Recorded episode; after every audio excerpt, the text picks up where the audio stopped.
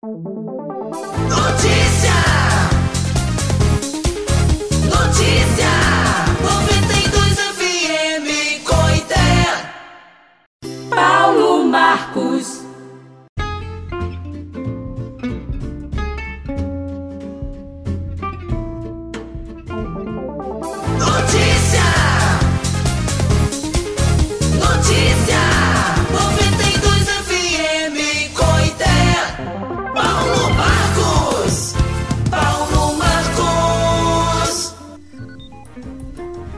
Durante o governo de Jair Bolsonaro do PL, 14.549 pessoas foram intoxicadas por agrotóxicos no Brasil.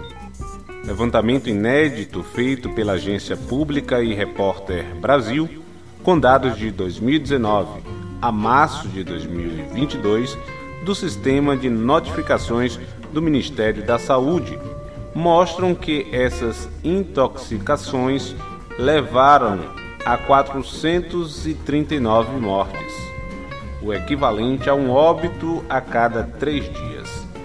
Saiba mais no mapa dos agrotóxicos publicados pela agência pública. Segundo o levantamento, homens negros são as principais vítimas das pesticidas. As circunstâncias que mais levaram a intoxicações foram tentativas de suicídio, com cerca de 5 mil casos, seguidos por acidentes, uso habitual dos agrotóxicos e contaminações ambientais.